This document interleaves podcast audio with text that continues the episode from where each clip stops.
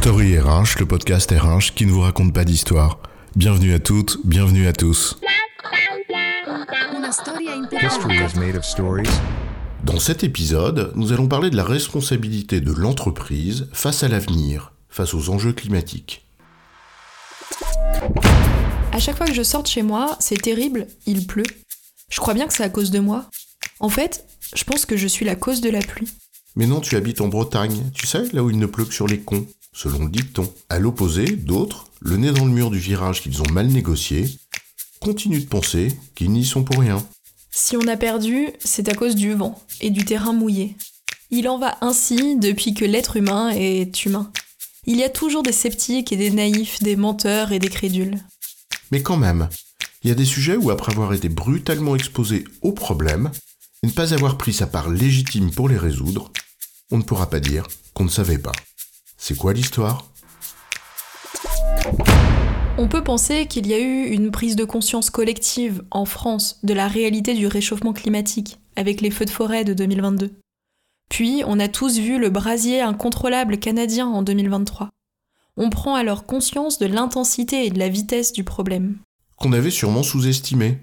En l'occurrence, juste pour avoir une idée, au Canada, c'est presque 30% de la surface de la France qui sont partis en fumée.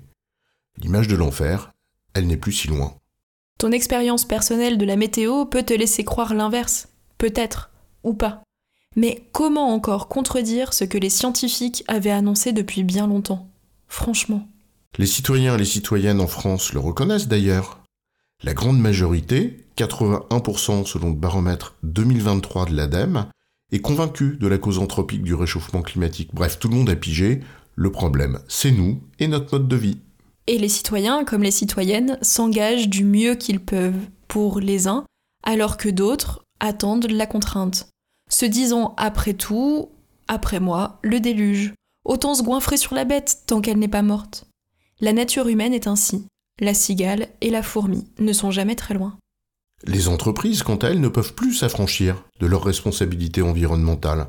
D'abord parce que les dispositifs réglementaires ne cessent de les y contraindre. C'est une certitude que l'arsenal en la matière va évidemment continuer à s'amplifier, de manière de plus en plus contraignante. L'histoire de l'humanité montre néanmoins que la morale et la loi sont rarement suffisants pour infléchir les comportements. Tiens, je vais te donner juste un exemple concret. En 2021, 65% des entreprises soumises au bilan d'émissions de gaz à effet de serre n'ont par exemple pas respecté leurs obligations, selon le rapport d'évaluation de l'ADEME. Tiens d'ailleurs, l'ADEME met à disposition les données issues de cette obligation en open data. Comme ça, si tu veux savoir si ton entreprise a honoré son obligation, ou tout simplement pour connaître ces données, bah tu peux. Mais si morale et contraintes légales ne suffisent pas, il y a un troisième argument.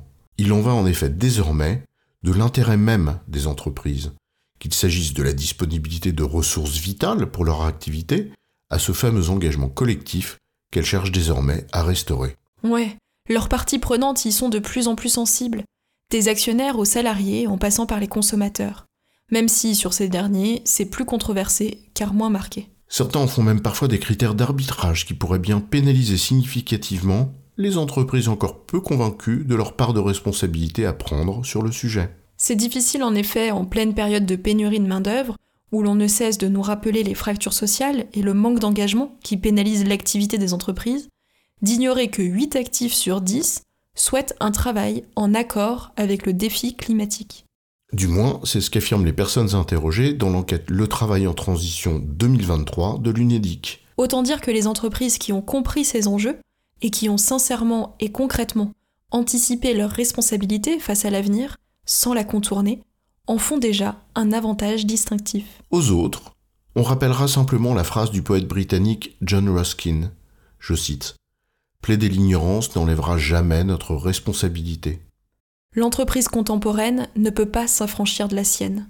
En ce sens, on ne peut pas réduire l'entreprise à la seule perspective d'un profit, quoi qu'il advienne. L'une des premières marches à franchir est inévitablement d'ordre culturel. Le dogme de la croissance, les renoncements, etc. Mais c'est un autre sujet. En revanche, si c'est certainement la première marche, c'est peut-être aussi l'une des plus hautes et des plus longues. Et pourtant, justement, nous n'avons pas le temps. En résumé, l'entreprise ne peut pas ignorer la part de responsabilité qui est la sienne dans le défi climatique. Cette responsabilité face à l'avenir est d'ordre moral et légal, bien sûr. Mais il en va aussi désormais de son propre intérêt. J'ai bon chef? Oui, tu as bon, mais on va pas en faire toute une histoire.